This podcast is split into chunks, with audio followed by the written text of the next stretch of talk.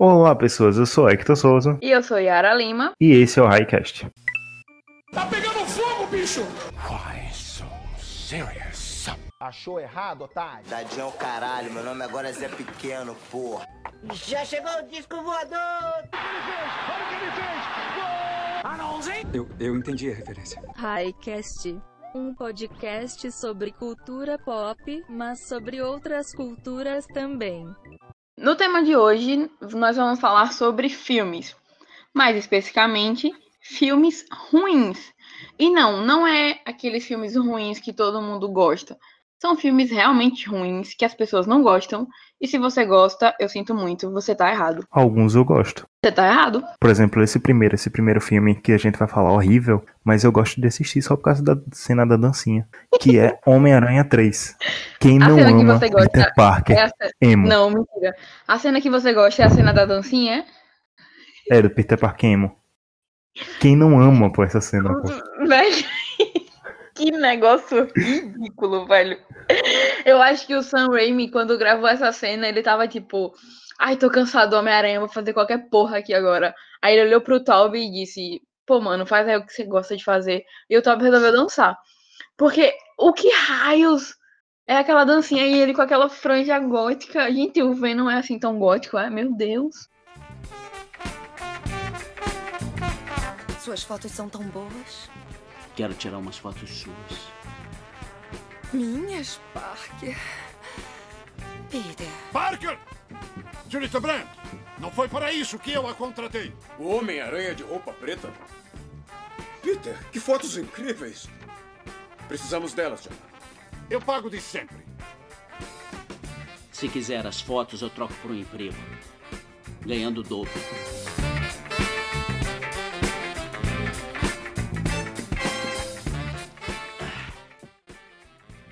A gente tava no, no ápice da cultura emo.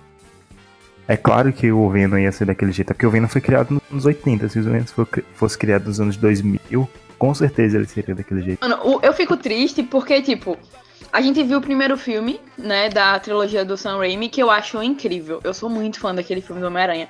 Tipo, o primeiro filme de super-herói que eu assisti, assim, que envolvia super-herói foi X-Men.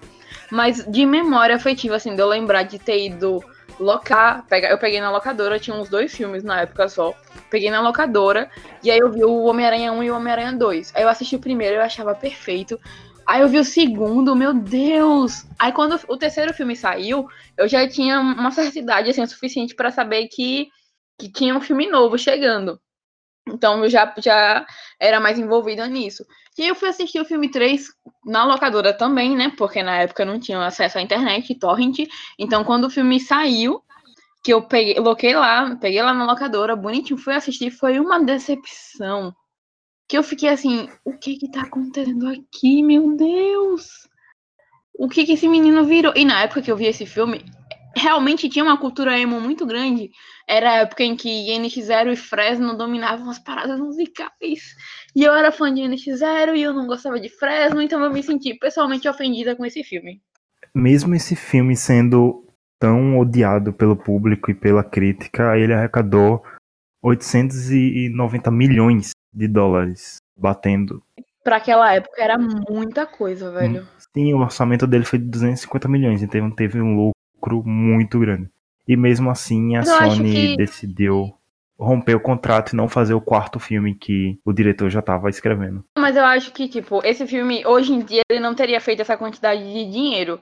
Porque, tipo, o, quando o filme hoje em dia ele sai, a gente primeiro tem acesso às críticas, né? As primeiras impressões de quem assistiu primeiro. Então a gente já tem uma noção, hoje em dia tem essa, assim, pelo menos para um, pra um público, não vou dizer que é uma coisa geral, mas para um público específico, tem uma, que tem acesso a essas informações, tem muita gente que acompanha nota de crítico, que acompanha a nota do filme, que acompanha a recepção.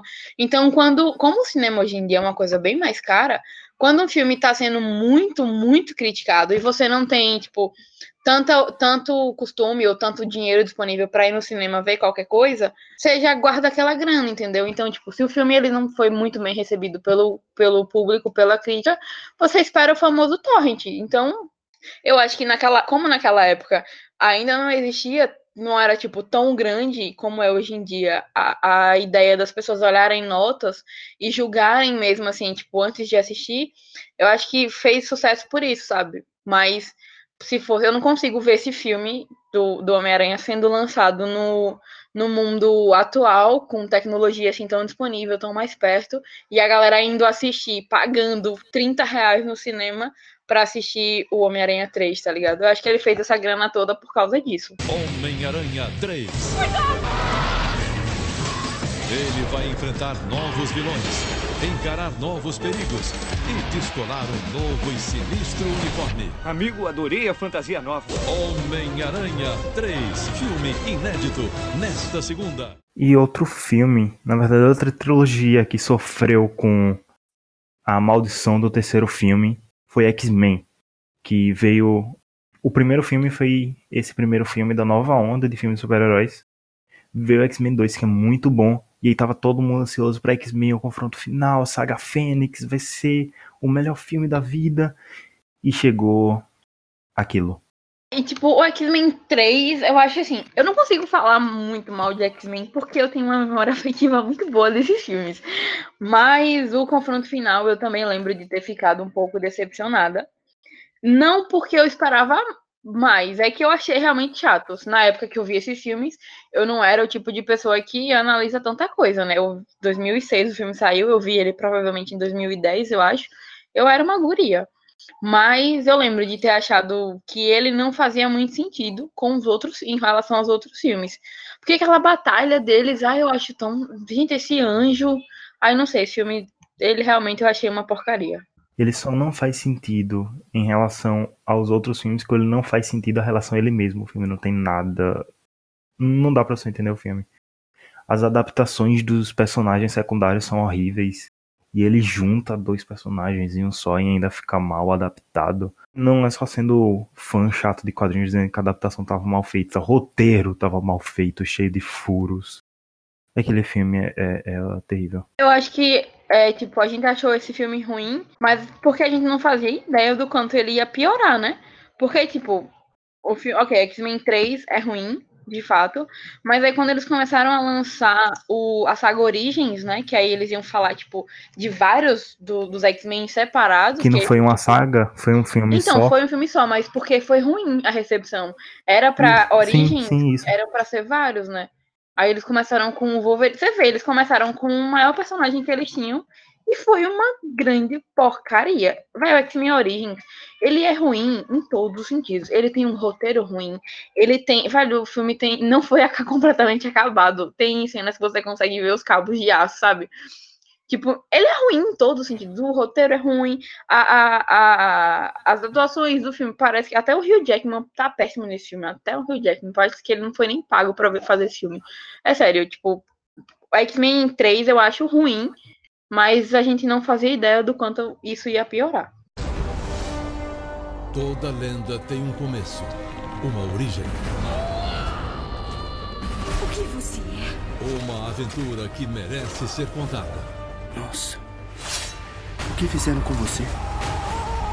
O passado secreto de um herói que é sinônimo de ação. X-Men Origens Wolverine você queria um animal, coronel. Conseguiu. Mas eu ainda gosto muito dos X-Men, então não falem tão mal dos X-Men. Ansioso para ver se essa próxima Fênix vai ser tão triste quanto. Velho, eu não tenho nenhuma empolgação para esse filme. E eu acho que é por isso que eu tô feliz. Porque, tipo, eu gostei dos filmes que saíram dessa nova versão, sabe? O, o Primeira Classe, eu gostei muito. Sério, eu fiquei é surpresa. É é muito bom, velho. É muito bom mesmo, o Primeira Classe. Aí tem o segundo filme, que eu não lembro agora qual é o nome. É o Dias de Futuro Esquecido. Dias de Futuro Esquecido. Eu achei esse filme muito bom também. Tipo, foi o filme que eu parei assim e, e aceitei que eu nunca vou entender a linha temporal do X-Men. Mas eu gostei. Era um filme que era para consertar a linha temporal e bagunçar. É. Aí saiu o, Apocalipse, que eu gostei muito também. Tipo, eu não entendi. Quando eu fui ver esse filme no cinema, eu assisti na estreia foi a primeira sessão da quinta-feira no shopping. E ele tinha, sei lá, se tinha 20 pessoas na sala de cinema era muito. Na estreia, sabe? Eu não entendi porque a recepção dele foi tão negativa, já que eu tinha gostado tanto dos outros. E o, o Apocalipse eu também gostei. Mas o, o da Fênix Negra eu não consegui ter, tipo, empolgação, porque é, a direção do filme. Não sei, eu tenho muito pé atrás, porque a Fênix Negra ela é um personagem extremamente importante. Tipo, é um, do, um, dos melhores gibis que eu já li. É o gibi que conta a história da Fênix Negra. Tipo, todo o rolê dela. E aí eu fiquei com muito pé atrás, sabe? Então, e com a produção do filme também, eu não sei. Não sei, eu fico, fico com um pouco. Tipo, não, não tenho expectativa. Continuando na Marvel, para finalizar aqui nossa sessão de filmes ruins da Marvel. Não são só esses três filmes ruins, tem muito mais, mas escolhi esses três. Ainda na época antiga da Marvel, é Electra. Veio Demolidor, que foi um filme ok, tudo bem, tem seus okay, problemas. não, na época ele era perfeito. Vamos botar aqui os fatos. O filme, na época, era maravilhoso. Eu, gente, pelo amor de Deus, a cena do dele vendo, entre mil aspas aqui, a Electra na chuva é uma das coisas mais bonitinhas que eu já vi em filme de herói. Sem condições. Hoje em dia ele é ruim, mas naquela época, aquela cena mesmo deles lutando no parquinho, eu achava perfeito. Mas hoje em dia ele é ruim. O que você quer? É, eu só queria saber o seu nome. Eu, eu não quero incomodar. Olha, eu não gosto de ser seguida. Entendeu? É, não, peraí, peraí, peraí. Um minutinho só. Espera, calma. E não gosto que toquem em mim. E do que, que você gosta? Aí é meio caminho andado, né?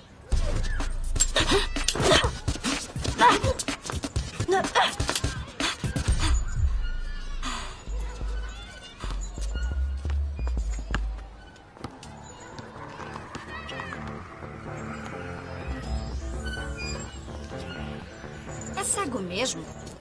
Não vai me dizer o seu nome?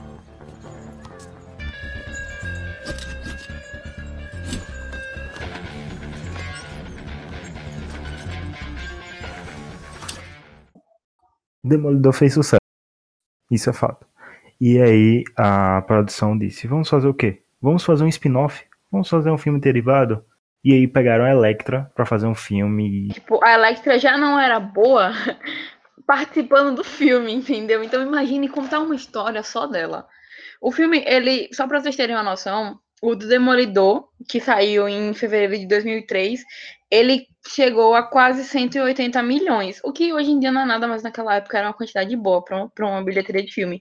Electric, Electra não chegou nem a 57, tipo, Electra fez menos da metade que Demolidor, pra vocês terem uma noção do quanto esse filme foi mal recebido. E com razão, porque, pelo amor de Deus, esse filme é péssimo. O, o filme é quase inexistente na memória das pessoas. É, tipo, a galera quando fala assim da Electra, da Jennifer Garner, fala do Homem Sem Medo, tá ligado? Tipo, como se o que a gente fala dela fosse a pessoa que tá no filme do Demolidor e não que tem um filme só dela.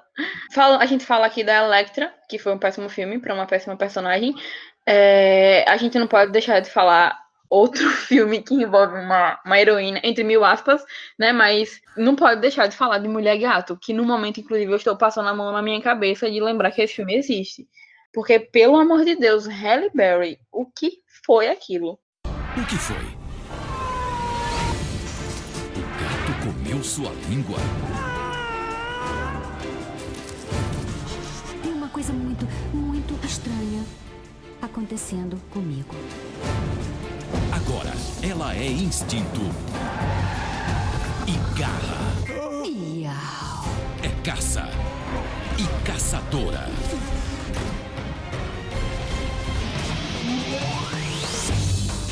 Halle Berry. Mulher Gato. Esse filme conseguiu bater recordes em premiações da Framboesa de Ouro de pior filme que já existiu. E a, a eu, eu, adoro lembrar disso. A Halle Berry foi receber o Framboesa de Ouro. Ela foi. Sim. Ela foi na premiação, pô, e ela pegou o prêmio e ela fez uma dedicatória. Perfeita. Isso que é aceitar que o filme é ruim. E não dá nem pra você dizer que o filme serve como adaptação, porque distorce toda. tudo do personagem. Tipo, eles mudaram a história dela, eles. E a Halle Berry, eu gosto dela como atriz. Mas eles, sei lá, parece que nem ela tava à vontade, sabe? Eles mudaram a história, eles botaram umas cenas. Nada. E o velho, a montagem do filme é péssima. Tem uns cortes, tipo, tem, acho que uma cena, uma cena bem, bem fácil da galera lembrar é uma cena de, de basquete, que eles estão jogando basquete, a, a, a mulher gato, né, com a, a Patient, com o Tom. Eles estão jogando basquete numa quadra, assim, e o filme ele tem, não sei, uns 50 cortes numa cena de 3 minutos. É muito feio, velho, é muito feio. Esse filme é triste. Ele, é, não vou nem dizer que ah, é um filme ruim, que, mas tem gente que gosta. Não, se você gosta da Mulher Gato, do filme da Mulher Gato, eu tenho pena de você. Yara é claramente rica. Velho, sem contas. E a Mulher Gato é uma personagem que eu adoro. Velho, sério, a Mulher Gato, ela é incrível. Tipo, os gibis, os gibis que tem a Mulher Gato é sempre muito bom. Ela, ela é muito alter ego do Batman. Tipo, alter ego, eita. Ela é muito é parceira do Batman e, tipo, você gosta da personagem e aí você gosta tanto dela que você quer que ela seja boa para que ela fique aparecendo mais, né? Porque como a Mulher Gata, ela é, ela é basicamente vive brigando com o Batman, ela acaba aparecendo menos. E aí você quer, tipo, torcer pra ela, porque ela tem uma, uma história muito boa também. Tanto que acho que em Gotham, em Gotham ela é bem explorada, se eu não estiver enganado. Eu gostei do que eu vi dela. Em, eu só vi acho uma temporada de Gotham, mas o que eu vi da Mulher Gata eu gostei. Então é uma personagem que nos gibis. Sim, na série ela começa muito bem. Sim, que é aquela criança, né? A guria. Eu achei perfeito, sabe?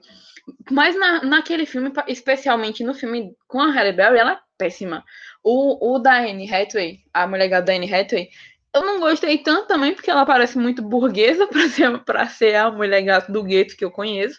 Ela é muito burguesa, eu achei. Mas eu, eu gostei mais, né? A Anne Hathaway fazendo, porque a Anne Hathaway fazendo qualquer coisa é bom. Mas a Mulher Gato merecia um filme melhor, que não fosse tão mal dirigido, tão mal editado e tão mal atuado. Me desculpe, Halle Berry. E saindo da Mulher Gato, antes da DC começar esse universo compartilhado que ela tem, veio outra tragédia também chamada de Lanterna Verde. Triste, triste, meu Hal Jordan merecia mais.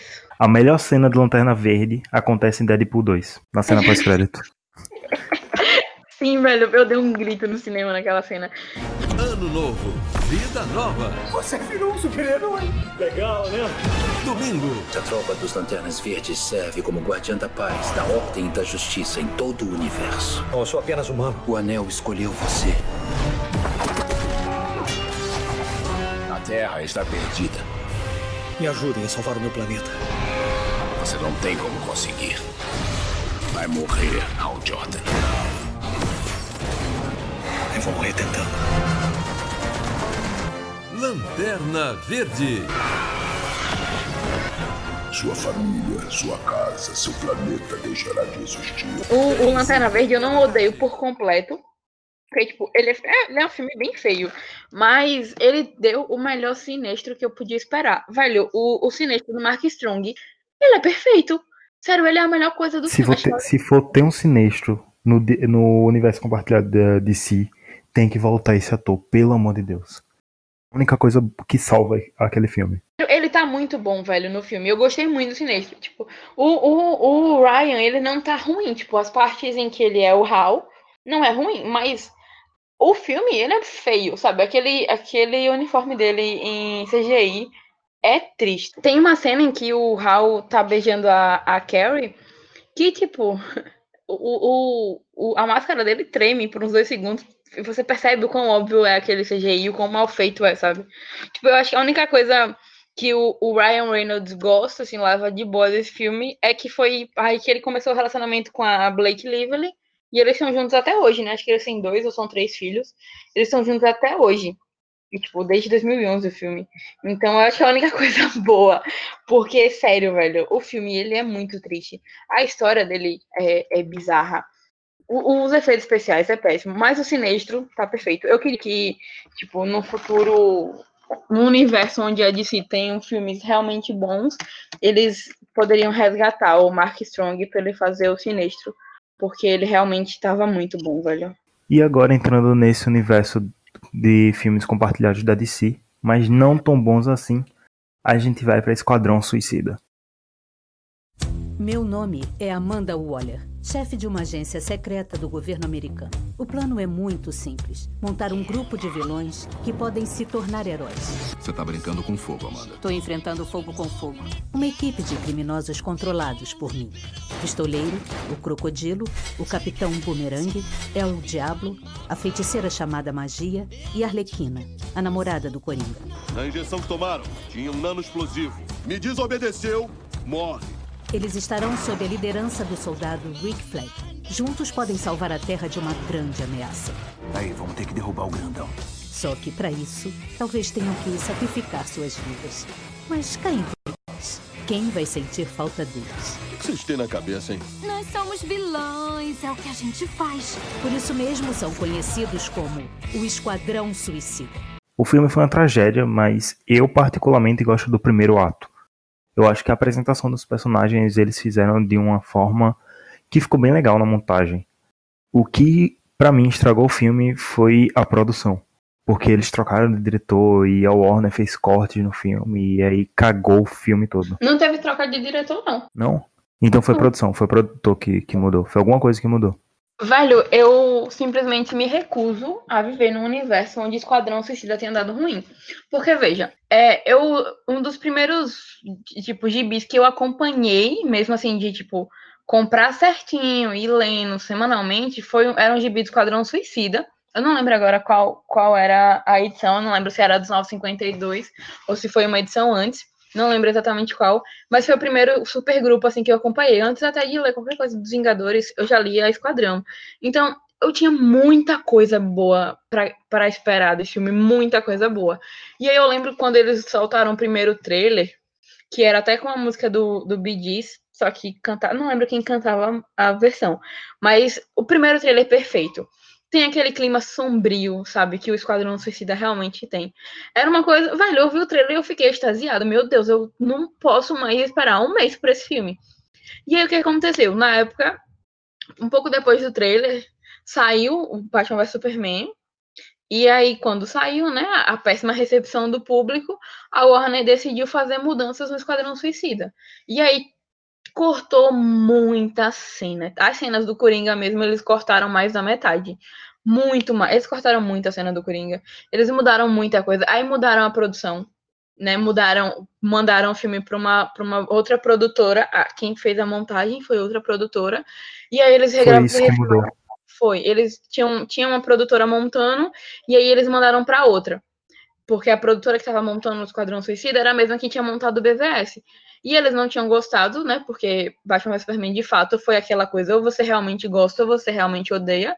Não houve meio termo. E muito das críticas de Batman vs Superman é que o filme era muito sombrio. E o Esquadrão Suicida tava indo nessa mesma vibe, nesse universo mais sombrio. Só que em Esquadrão Suicida era necessário. A gente tá falando de pessoas que têm problemas mentais, é, gente que foi pra guerra e é assombrado com isso. Tem a personagem da magia, que ela é extremamente porra, ela é da Liga das Sombras, você quer que eu fale mais o que escuridão? E aí, eles, a Warner foi lá tesourou, bagunçou tudo, queria. Foi a Warner, não, foi, não vou nem culpar o diretor aqui, foi a Warner. Ela disse que era assim, assim, assim, e pronto, foi isso. Aí eles mudaram todo. Aí o segundo trailer, eu lembro, velho, eu lembro perfeitamente disso. Quando saiu o segundo trailer, era outra coisa se você até hoje em dia, se você for ver o primeiro trailer e todos os outros, você vai ver que o primeiro trailer era outro filme. O segundo trailer já tem aquele monte de cor, aqueles os nomes aparecendo cheio de neon na tela, sabe? A música é mais animada, tanto eu não, não lembro se é o segundo, que já é Bohemian Rhapsody, mas o segundo, a segundo trailer já é com a música a bem mais é o segundo, né? Pronto. O segundo trailer é, é a música do, do é, do Queen, o M Rhapsody, que já é muito acelerado, você percebe que o ritmo do filme mudou, porque o primeiro é uma coisa, o primeiro trailer é uma coisa bem mais lenta, tanto que a música acompanha, o segundo é muito mais agitado, você percebeu que teve uma aceleração ali das coisas, o roteiro é mais rápido. Enfim, o segundo trailer é outro filme. Quando eu vi o segundo trailer, eu achei ótimo também, porque como eu já tinha visto o primeiro e tinha aquela pegada mais sombria, e o segundo ele tava um pouco mais Aí eu imaginei que era do filme mesmo, que o filme teria esses dois lados. Ia, tipo, enquanto eu estivesse mostrando os personagens separados, seria uma coisa mais triste, mais, mais sombria, e quando juntasse o esquadrão, eles botariam uma coisa mais desanimada. O que é normal de esperar mesmo de filme de supergrupo. Só que não foi. O filme é um desastre, velho. São três atos que não conversam entre si. Eu adorei o primeiro ato, concordo com o Hector. A maneira que os personagens foram apresentados, eu gostei. Remete uma coisa mais circo mesmo. Mas aí, tipo, o segundo ato, já o Coringa, não, sei lá, não cabe ali na história, ele não combinou mais. Não sei se no primeiro, na primeira versão combinou. O Coringa parece que tá lá só porque é o Coringa, sabe? Tinha que aparecer, porque ele não tem função. Tipo, o próprio Jared Leto, que faz o Coringa, deu várias entrevistas dizendo que o filme que ele viu não foi o filme que ele gravou. Que as cenas dele foram todas cortadas ou muito editadas. Que ele tinha muito mais. Ou seja, quando o filme tinha aquela primeira pegada mais sombria, provavelmente tinha o Coringa, tipo, talvez mostrasse um pouco mais da relação abusiva do Coringa com a Harley, que eles deram uma romantizada no final do no filme, deram uma romantizada que não é aquilo que é de verdade, entendeu? Então, tipo, eu não sei se ia ter cena do Coringa com o Batman, porque o Batman aparece, né? Então eu não sei. Eu fiquei muito em dúvida do do que, que, eram as cenas que o Coringa gravou, porque o Jared Leto não falou, ele só disse que foram muitas cenas dele cortadas, que ele gravou, que ele gravou de filme não tinha nem um terço ali, ou seja, tinha muito mais coisa pra gente ver, sabe? Aí tem os personagens que não, sei lá, não combinaram tanto. O Boomerang eu gosto do meu Boomerang, eu achei ele ótimo, mas fiquei triste que o Amarra não tem nenhuma fala, o cara aparece, explode, morre. O Marra tá lá simplesmente para dizer que aquela bomba funciona. Funciona. Só. Essa é a função dele no filme. Tanto que ele não tem nem apresentação, pô, quando apresenta Mas apesar, de, apesar assim, dos problemas, eu me, eu me surpreendi positivamente com, com o Will Smith, porque eu realmente não tava esperando que fosse ser um, um bom personagem, porque assim, o, eu gosto muito do Deadshot nos gibis, porque ele, ele é muito instável. Ele foi, foi pra guerra, né, e aí quando ele voltou ele ficou com, com as lembranças na cabeça, ele acabou fazendo muita coisa errada quando ele voltou. Eu não, eu não tenho certeza se é na história oficial ou se foi uma história paralela, que ele mata a família. Ou se ele só perde a família, alguma coisa assim. Mas ele volta da guerra completamente destruído mentalmente, sabe? E aí ele, ele tem que trabalhar para conseguir manter se manter, manter a família e tal, e aí ele vira o pistoleiro mesmo. E o Will Smith fez isso muito bem, eu gostei. O Will Smith mandou bem, a, a Margot Robbie como Harley Quinn, eu achei perfeito, acho que foi uma das melhores coisas do filme. Então, tipo, não é 100% uma bomba. Tem uma coisa ou outra que se salva. Mas eu acho que ele poderia ter sido um dos melhores filmes de supergrupo, sabe? Porque tem muito. Esquadrão Suicida tem muito potencial. Aí eles botaram aquela magia lá que parece mais um Ney Mato Grosso sabe, dançando. Que, que porra é aquilo? Nunca vi rastro de cobra, nem couro de lobisomem. Se correr, o bicho pega, o bicho come. Porque eu sou é homem, porque eu sou é homem. Menina, eu sou é homem, menina, eu sou é homem. Nunca vi rastro de cobra, nem couro de lobisomem. Se correr, o bicho pega, o bicho come. Porque eu sou é homem, porque eu sou é homem. Menina, eu sou é homem, menina, eu sou é homem. Quando eu estava pra nascer, de vez em quando eu ouvia, eu ouvia a mãe dizer: Ai meu Deus, como eu queria que esse cabra fosse homem, cabra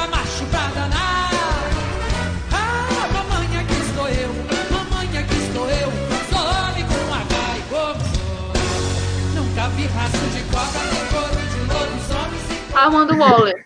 Eu adorei. Vai Armando Waller, é perfeito. Viola Davis, incrível.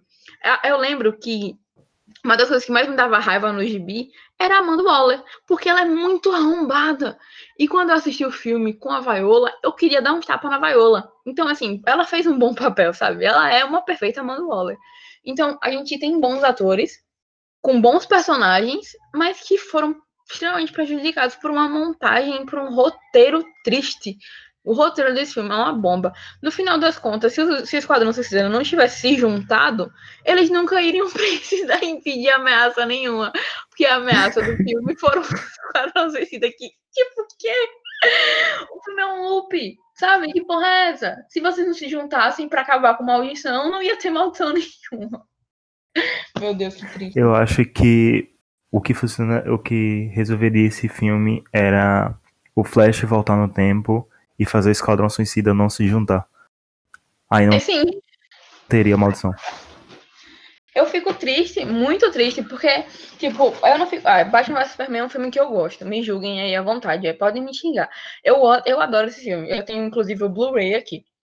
Propaganda Warner me, me patrocina. Eu adoro esse filme. Então, tipo, para mim não foi decepção nenhuma, não. Tem umas coisas que realmente me incomodam, tem muita coisa ali que, que dava para ter mudado, para ter feito melhor, mas no final das contas eu ainda gosto. Agora, Esquadrão Suicida, eu esperava uma coisa boa, porque eu tinha uma, uma, uma expectativa absurda ali, sabe? Então, eu tenho ódio desse filme sido tão ruim. Porque era pra ter sido perfeito, velho. E finalizando a DC, um filme que está aqui próximo da gente, foi lançado há pouco tempo, foi Liga da Justiça. Mais um filme de supergrupo, mais um filme que teve muitas tretas em sua produção. Um filme que esse sim teve troca de diretor e foi outro desastre. É, a única coisa que eu tenho para falar sobre Liga da Justiça é por que Warner? Por quê? Eu sonhei com o fim do mundo.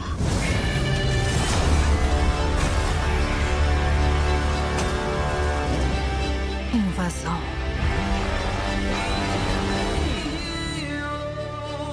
Eu acho que é algo maior.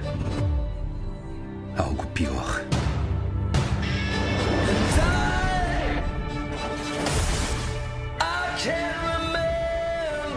Estamos pedindo para pessoas que não conhecemos arriscarem suas vidas. O forte é mais poderoso quando tá só. Já ouviu essa?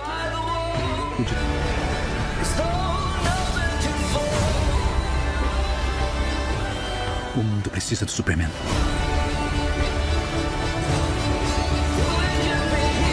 Eu fiz uma promessa a ele. Velho, era o filme pra gente, tipo, chorar vendo todos eles juntos, sabe? Eu não, não tenho condições, eu vou bater aqui na mesa. Como é que. Warner, pelo amor de Deus, como é que você tem uma cena perfeita do Superman chegando e você me bota um off? Você não me bota aquela cena vendo aquele homem chegando lá de cima com aquela capa voando e dizendo que ele acredita em justiça. Você me bota uma cena perfeita dessa com o Superman off, com a voz dele só. Que porra é essa, velho? Não tem condições, eu não vou falar nada desse filme, não. Eles tinham o, o Superman preto, o, o do uniforme negro, para colocar ali o Superman emo. Poderiam fazer isso de uma forma perfeita e não fizeram. Nem a Sony, que não tem todos os não tinha todos os direitos, fazia tanta merda. A, a Warner tem todos os direitos, elas podiam fazer o que eles quiserem. E aí eles têm a oportunidade de botar o uniforme preto não bota. Tem uma, vai, aquela cena, não precisava nem do uniforme preto, só a cena, tipo, o Lobo da Steppe, ele fala alguma coisa sobre justiça, ou, ou não acredita em justiça, não lembro, alguma coisa assim. E aí o Superman vem, tipo, chega e aí ele fala, eu acredito em justiça, ou algo assim. Mas é uma frase muito bacana, sabe? E aí você vê no Superman chegando. Velho, não importa se, se o filme é ruim, aquela cena teria sido perfeita. Aí eles me botam aquela cena com o Superman off, com a câmera filmando nada podendo pegar ele descendo, sabe? Tipo, a cena lá do, do Batman tretando, quando o Superman tá tretando com todo mundo, inclusive com o Batman, ele segura o Batman e fala: Você não me deixa morrer, você não me deixa viver. Me diga, o que você quer? É perfeito, sabe? Aí ele olha pro Batman de novo. Me conte, você sangra? Véi, é um easter egg perfeito. Aí ele joga o Batman no chão. Era uma cena pra encerrar ali. Aí pronto, o que que fizeram? Regravaram a cena e aí botaram na Aquele hora que a cena CGI maravilhoso do bigodinho. É. Aí naquela cena em que, tipo, Superman fala, né? Você não me deixa morrer, você não me deixa viver, o que você quer? Me conte, você sangra. Aí ele joga o Batman, e aí o Batman, na cena seguinte, tá rolando assim e diz: É, tem alguma coisa sangrando aqui. Véi, que piada de tiozão. Meu, eu no cinema, assim, a galera rindo e eu botei a mão na cabeça assim, eu disse, meu Deus, o que é isso? Porque é uma das melhores cenas do filme. É, é tipo, você viu Batman vs Superman, o, Superman, o Batman lá, você sangra, é uma cena foda.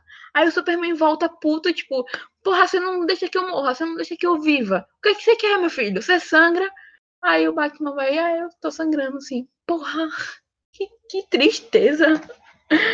Ai, não quero mais falar do universo da DC, não. Eu vou ficar triste aqui. Vamos para outra adaptação. Dessa vez, entrando no mundo dos animes, Death Note, adaptação da Netflix, que. Sem comentários. Se tiver alguém aqui que gosta de Death Note, eu vou recomendar fortemente um psicólogo, porque você definitivamente precisa externalizar algumas coisas. Velho, o que, é Death Note? Pelo amor de Deus. Shall we begin? You're a death god. What exactly can I do with this Death Note? O que é aquilo? Sério, o que é? Tipo, qual era a ideia? Era pra fazer uma comédia? Era pra fazer uma. Véi, não tem, não tem o que falar. Aquele raio.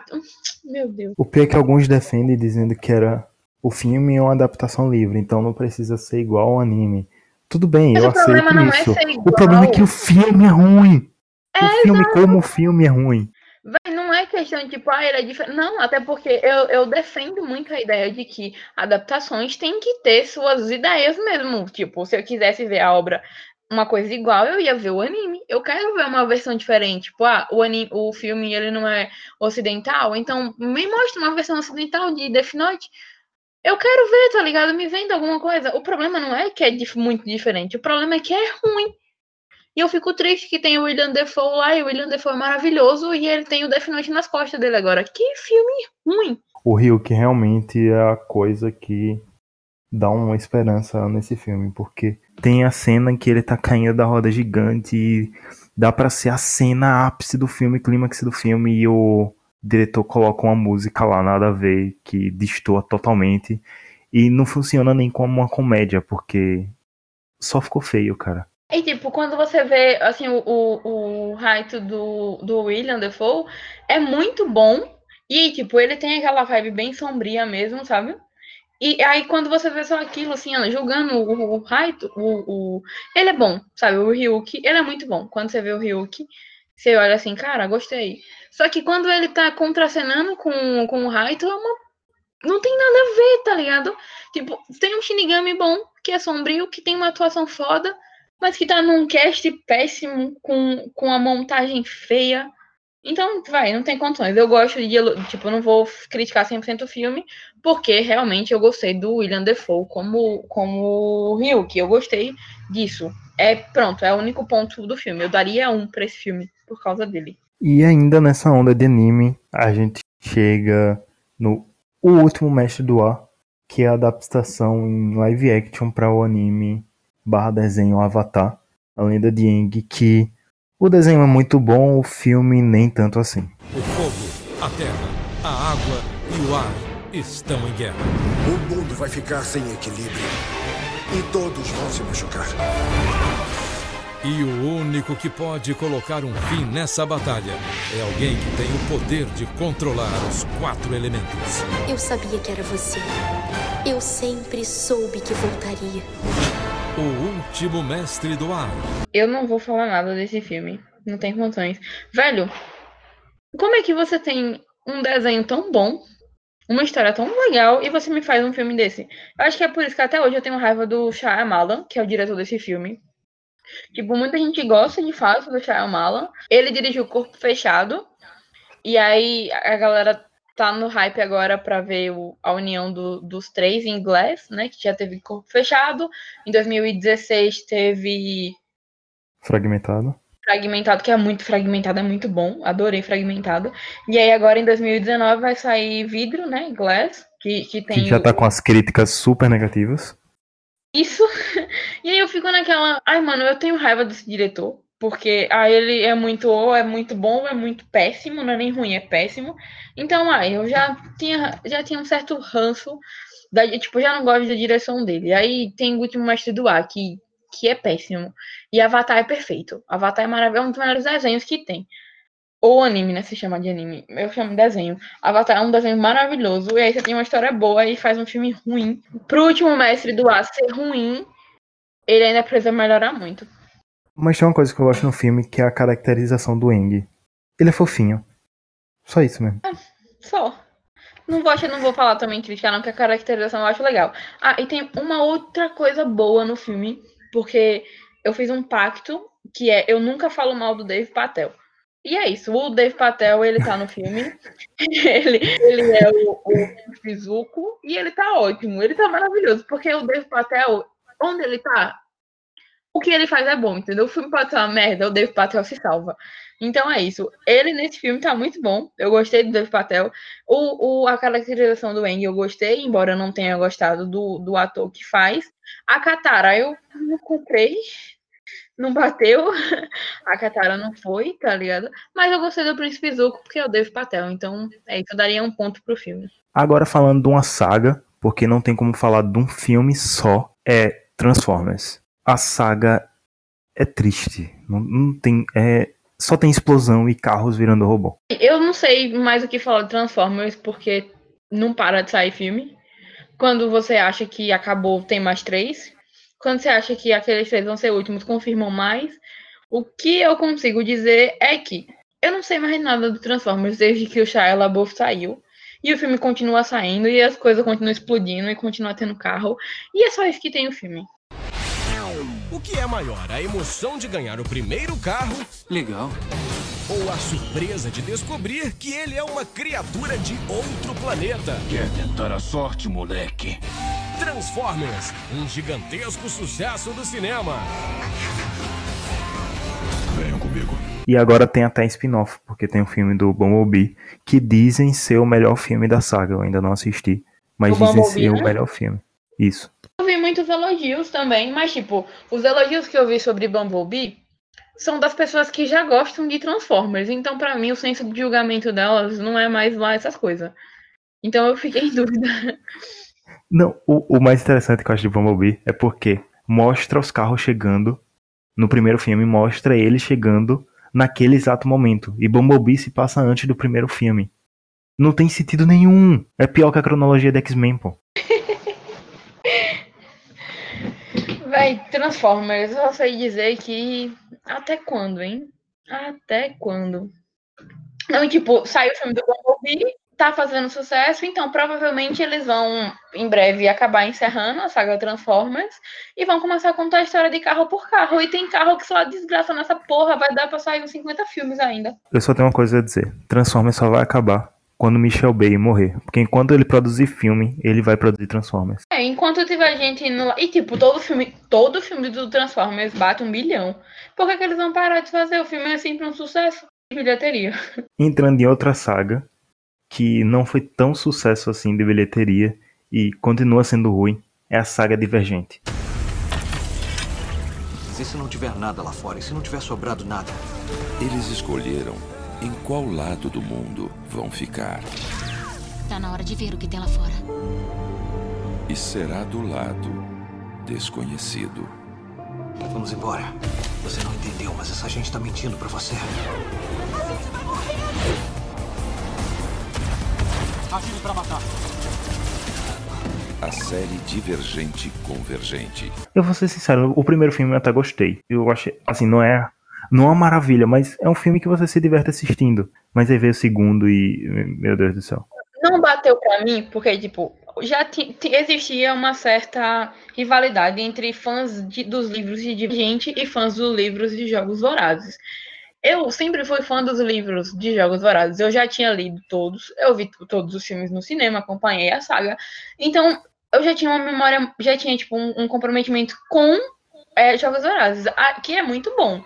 E quando saiu Divergente, a gente já, tipo, já tinha a rivalidade dos livros, então eu já não gostava, eu fui ler o primeiro livro e eu fiquei, meu Deus, parece que a pessoa leu Jogos Vorazes e escreveu aquele livro mudando o nome de personagens de um jeito ruim. Aí eu fui ver o filme e eu achei uma belíssima porcaria. Nossa senhora, nem o primeiro, eu não consigo, não consegui me divertir, porque já existia aquela rixa, então, tipo, já não batia pra mim aí, porque eu já fui ver o filme já tendo uma ideia negativa. Aí quando eu vi, eu achei ainda pior. Porque quando você compara, diver- tipo, Divergente é ruim. Mas quando você compara com Jogos Vorazes, ele fica ainda pior. Porque os livros de Jogos Vorazes, eles são muito bem escritos. Os filmes são muito bons, são bem dirigidos. A atuação, eu, até a Jennifer Lawrence, que pra mim, a gente bate, eu brigo muito comigo mesma pra definir se eu gosto ou não gosto dela atuando. Eu gosto muito dela nesses filmes.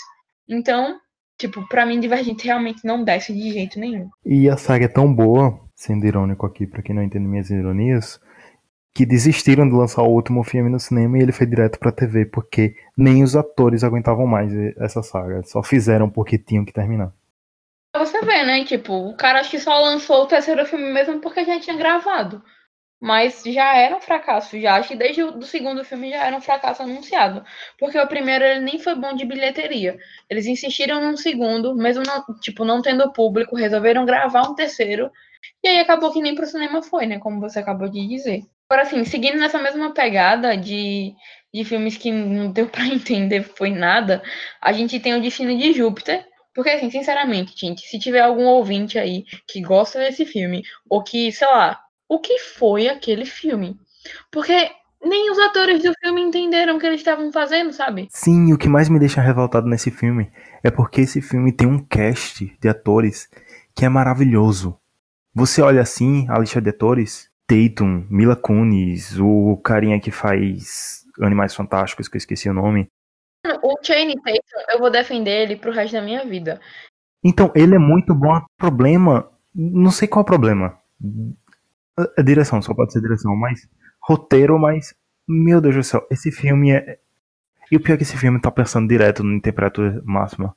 Eu só em 2018 assisti ele duas vezes em temperatura máxima. Ela tinha uma vida comum. Eu não sou ninguém. Mas seu destino é bem maior do que imagina.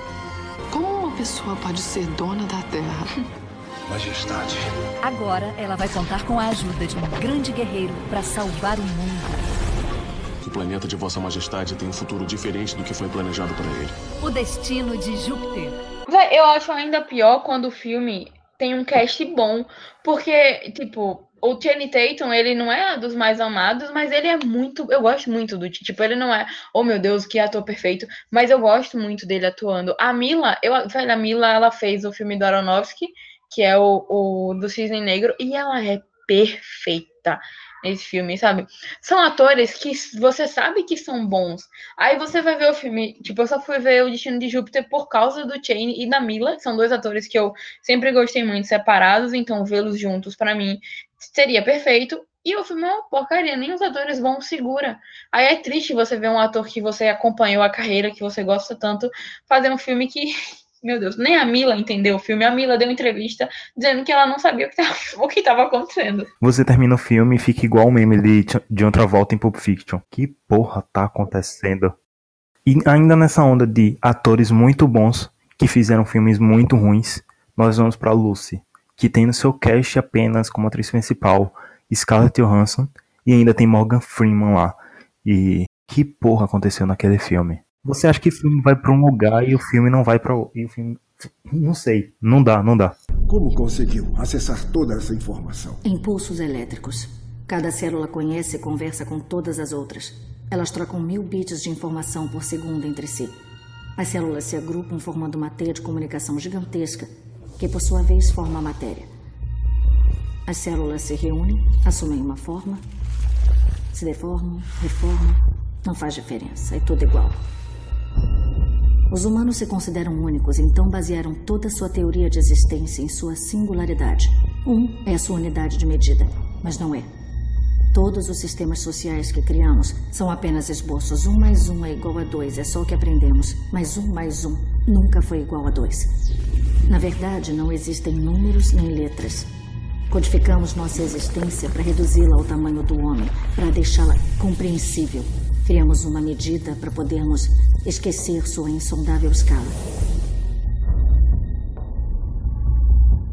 Mas se os humanos não são a unidade de medida e o mundo não é governado por leis matemáticas, o que governa tudo? Filme um carro correndo em uma estrada, acelere a velocidade da imagem infinitamente e o carro desaparece. Então, que prova temos de sua existência? O tempo da legitimidade é sua existência. O tempo é a única unidade real de medida. Ele é prova da existência da matéria. Sem o tempo, não existimos. Velho, eu paguei, eu dei meu dinheiro. Não foi só o meu tempo, porque dá o seu tempo, ok. Eu dei o meu dinheiro para assistir Lucy no cinema. E eu acho que nunca na minha vida, nem Esquadrão Suicida, Liga da Justiça, nunca. Eu não saí tão frustrada de um cinema como eu, como eu saí quando eu assisti Lucy. Velho, o trailer do filme é incrível. Aí você tem a Scarlett, você tem o, o Morgan Freeman. Tipo, a história era boa, sabe? Porra, a mulher tem lá um monte de droga e vira. ativa todos os poderes do cérebro. A história é muito boa, mas o, o final do filme. Meu pai do céu. O que. Velho, sem condições. A mulher não tem condições de falar desse filme. Eu acho que eu nunca fiquei tão triste na minha vida. A mulher, ela vira. Assim, literalmente, sem zoeira. Ela vira um pendrive. Tipo, ela vira um pendrive onipresente. Eu tô tentando entender o que aconteceu naquela sala. Aquele monte de coisa preta subindo. Eu só fiquei sentado na cadeira, ficando. Meu Deus do céu. Eu achei que eu tava entendendo o filme. Aí, eu gostei muito, assim, do início, sabe? Tipo, a, assim, a ideia da, da, da personagem, ela não tem nada a ver com o rolê. Eu, olha, eu gostei muito do início do filme, muito, sabe? A ideia de que, tipo, a, ela não se envolveu, não quis aquilo. Drogaram ela, botaram a porra da droga na barriga dela, e aí aconteceu de, de tipo, explodiu o negócio lá dentro, né? E aí ela acabou ingerindo tudo. Pronto. Eu gostei, eu gostei muito dessa ideia. Eu achei massa a ideia de, tipo, ela ativar todas as áreas do cérebro e aí conseguir aprender os. Tem uma cena que ela dá um abraço numa amiga dela e ela diz que a menina tá doente, que ela tem que procurar um, um médico porque ela tá provavelmente tá, ou tá desenvolvendo ou tem câncer no fígado. Eu achei genial. Ela disse assim, na naturalidade, tipo, ah, é melhor ser no médico que você tá com câncer. Eu achei ótimo, sabe? Eu gostei muito da ideia. A, a Scarlett tá boa no filme, mas sei lá, aquele final, sabe, os últimos 20 minutos do filme é uma coisa que não tem condições, o nível da minha frustração assistindo aquilo. Eu saí do cinema assim, pelo amor de Deus, Cinemark, me deu meu dinheiro de volta. Eu vou fazer um barraco. É sério, velho. Lucy foi a maior decepção da minha vida até hoje. Esse é daqueles filmes que tem o primeiro ato bom e depois se perde. Você sabe o que tá acontecendo, não sabe por que você continua assistindo aquilo. No seu caso, foi o dinheiro que deixou você assistindo até o final, mas tudo bem. É triste, triste mesmo. E agora entrando na onda de filmes de terror, vemos com Refém do Medo, que eu acho que é o filme menos conhecido dessa lista, mas ele não podia deixar de ser citado, porque a premissa do filme é basicamente juntar todos os clichês de slash e jogar num filme só. O que acontece nesse filme? Ah, o filho sofre um acidente lá e ele fica quase em estado vegetativo.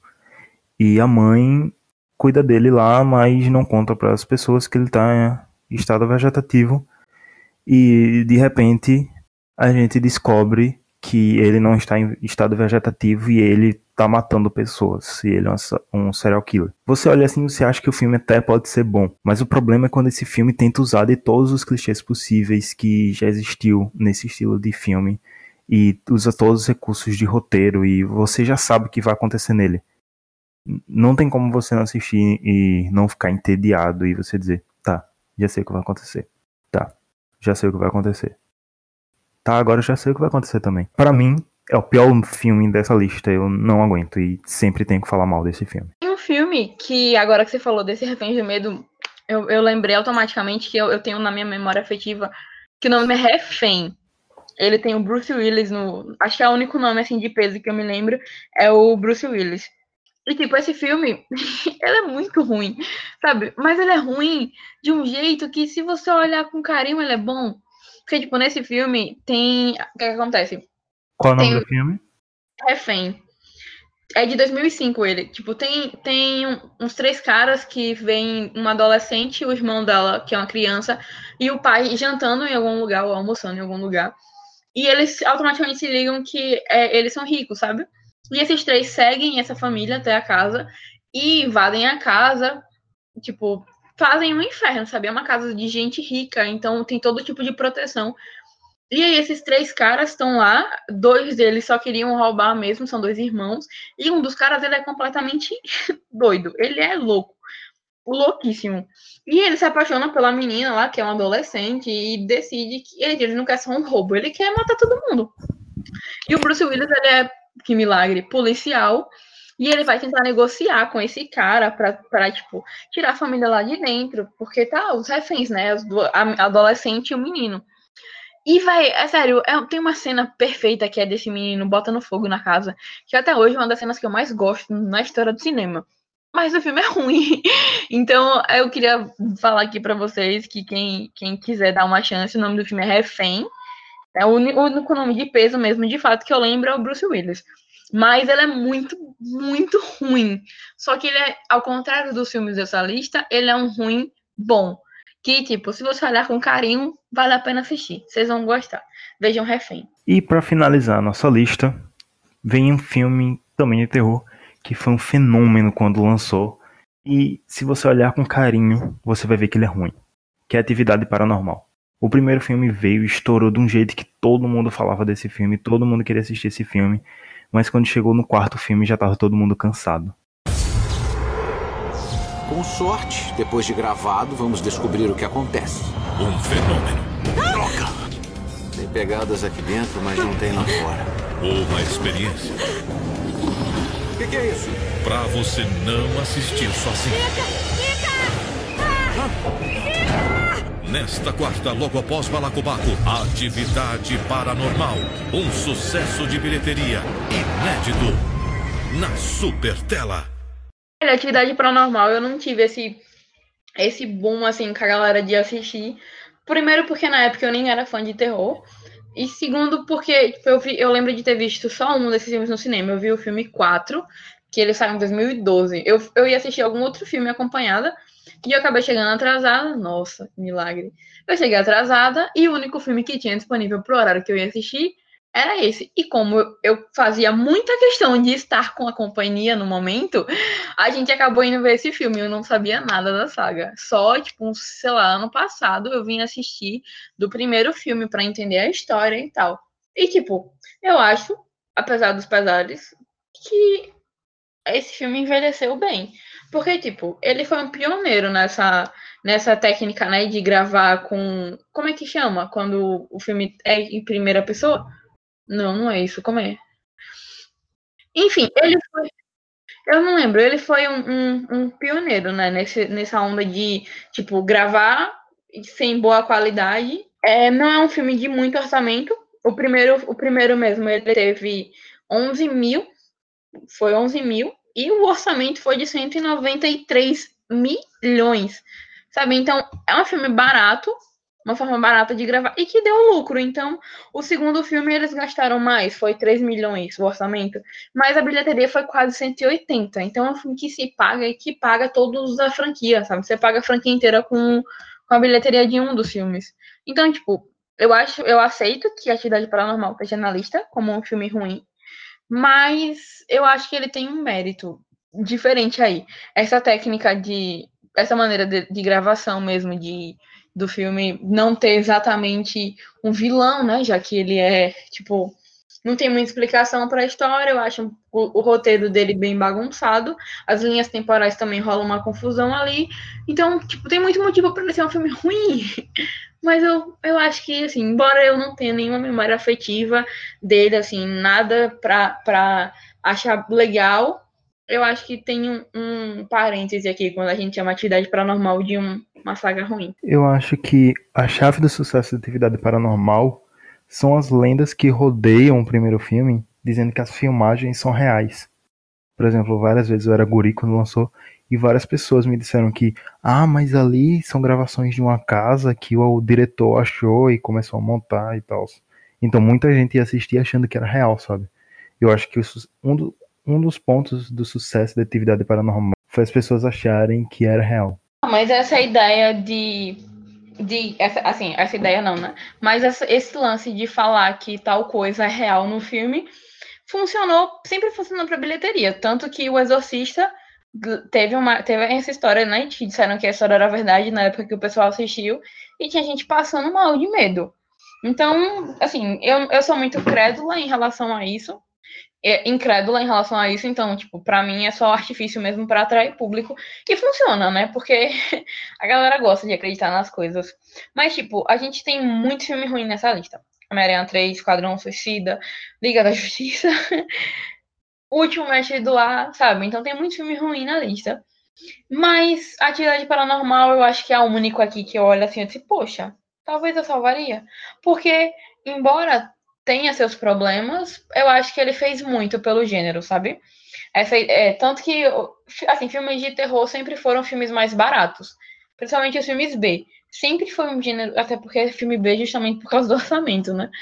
Mas eu acho que esse filme, a, além de muita gente ter uma memória afetiva, né? Eu, quando eu era adolescente guria, eu achava que a atividade paranormal e premonição era a mesma coisa. Eu achava que era uma, uma saga só. Então, eu não tenho uma boa lembrança, mas eu acho importante a gente dar o mérito para esse filme. Tipo, de alguma maneira, ele foi importante pro, pra maneira que os filmes são construídos até, sei lá, cinco anos atrás, até hoje em dia, não sei. Com certeza. E como a Yara falou, temos vários filmes ruins nessa lista, mas por questão de tempo, não dá pra gente citar todos. Então, diga aí pra gente qual foi o filme ruim que marcou sua vida, o filme que você mais odeia. Fale os filmes que faltaram nessa lista e dependendo das respostas de vocês, talvez tenha um episódio 2 sobre filmes ruins. Só depende de vocês. É, ou de repente vocês podem é, falar dos filmes ruins que vocês gostam. gente, ó, não odeia a gente que nem vocês fizeram com as músicas. Tipo, a gente falou do, no episódio sobre músicas ruins que todo mundo gosta. Nós falamos sobre é, é, aquelas músicas que, que, de uma certa maneira, tem uma coisa boa na memória afetiva. Já nesses filmes, eles não tem nada de, de bom na memória afetiva, nada. E olha que tinha mais filme que a gente ia falar mal aqui, mas o nosso tempo tá acabando. Então a gente vai ficar com esses 15 até agora. Mas se tiver alguma aí que vocês. Bom, esse filme eu odeio, realmente é ruim ou esse filme eu odeio, mas eu tenho uma, uma, boa memória, manda pra gente que de repente a gente continua esse, esse cast falando sobre filmes ruins, ou a gente faz um derivado sobre filmes ruins que vocês gostam. Então, para ter esse segundo episódio, a gente montar essa lista, vai até o post da gente, o banner desse episódio que você está ouvindo lá no Instagram, e comente o filme ruim. E aí a gente vai adicionar a nossa lista quando chegar a mais ou menos 15 filmes. A gente faz o segundo episódio, então é isso aí, só depende de vocês. E não esqueçam de seguir a gente nas redes sociais, tanto no Instagram como no Twitter, arroba Highcast. É, de seguir a gente nas redes sociais, de continuar dando feedbacks. Podem falar, a gente não reclama não, viu? Fiquem à vontade aí pra, pra nos xingar, como vocês fizeram no episódio de música, que eu acho que eu nunca fui tão xingada na minha vida. Desculpem os fãs do Norvana e do Jota Quest. É, do Nirvana, né? É Nirvana ou é Norvana? Eu acho que é Norvana. Desculpem os fãs. Norvana, com certeza Norvana. É Norvana, né? Eu tenho quase certeza que é Norvana. Desculpem os fãs do, do Norvana que, que odiaram me ouvir falar mal por tanto tempo. me desculpem os fãs do Oasis. Mentira, fãs do Oasis não preciso pedir desculpa, não. Mas a galera que, que deu nosso feedback, continuem, a gente realmente gosta. E como vocês perceberam, a gente já fez dois episódios porque vocês pediram com, com histórias de vocês, com dicas que vocês deram. Então, continuem dando dicas, continuem passando feedback, sigam a gente nas redes sociais. E é isso. O Highcast depende de vocês. Esse foi o Highcast. Até o próximo episódio. E era só uma coisa antes de, de desligar. É... O, o nome, nome dela, é Jennifer.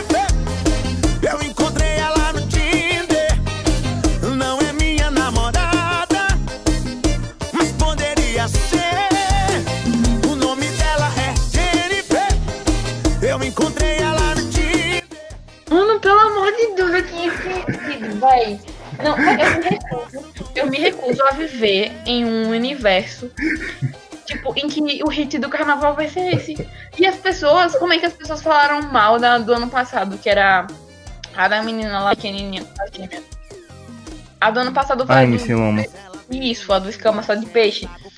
Como é que as pessoas falam mal daquela música e esse ano me vem com Jennifer? Véi, ai, o pior de tudo a pior parte é que um monte de macho botou na bio do Tinder a procura da minha Jennifer. Caralho! Eu sabia, pô, eu sabia que isso ia acontecer, pô. Porra, velho, que inferno! Ai, que desgraça. Jennifer. E o nome dela Jennifer, eu encontrei lá no Tinder. Ela não é minha namorada, mas poderia ser. Olha que, que vai, vamos fazer um episódio qualquer dia desse analisando Jennifer. Porque não tem condição que a letra dela não faz sim, não, é que eu juro. Não faz sentido, vai, não. Olha, o nome dela é Jennifer. Eu encontrei ela no Tinder. Pronto. Ela não é minha namorada. Óbvio que ela não é sua namorada, já que você encontrou no Tinder. Sabe? Tipo, Isso quer dizer que pessoas do Tinder não podem namorar? Véi, é, seria estranho você encontrar sua namorada no Tinder, tá ligado? Aí o cara vai falar. é, o nome dela é Jennifer, eu encontro ela no Tinder, mas ela faz umas paradas que eu não faço com você.